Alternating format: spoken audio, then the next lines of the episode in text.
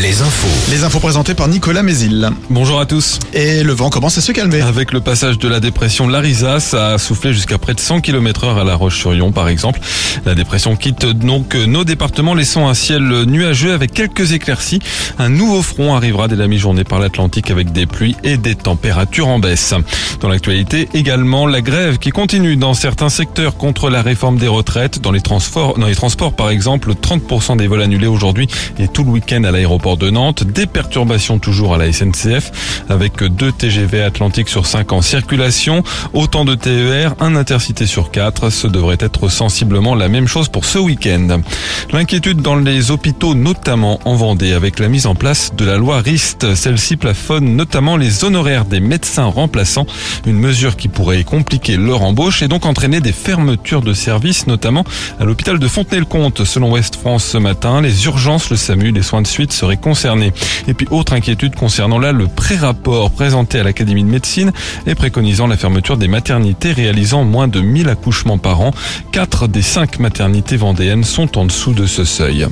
Les interrogations autour du promoteur immobilier Carré Neuf, les bureaux d'Angers, Saumur et des Sables d'Olonne ont fermé du jour au lendemain. Le site internet est inaccessible et selon Ouest France, les lignes téléphoniques semblent désactivées. Un mandataire judiciaire se serait rendu dans les locaux angevins pour saisir des biens et du matériel informatique.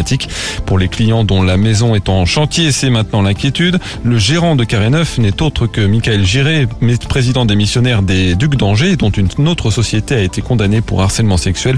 Il n'a pas répondu aux sollicitations de nos confrères d'Ouest France. Le tribunal de Paris annule la procédure intentée par Brigitte Macron contre deux femmes dont une médium angevine. Celle-ci avait affirmé dans une vidéo sur YouTube que la première dame serait une femme transgenre. Cette action concerne une atteinte à la vie privée et au droit à l'image, mais une autre procédure pénale, celle-ci est toujours en cours après le dépôt d'une plainte. Un succès selon Tony Estanguet, le patron du comité d'organisation des JO de Paris 2024. Plus de 3 millions de billets vendus pendant la première phase de vente. Les organisateurs répondent aussi à la polémique sur les prix, affirmant que 70% de ces billets vendus l'ont été à moins de 100 euros. En foot, on joue en national ce soir, match à domicile pour Cholet contre Nancy en basket de la Pro B avec le derby Nantes-Angers. Et puis reprise de la nationale 1, début de la deuxième phase. Chaland accueille Andrézieux. Très bonne journée à tous.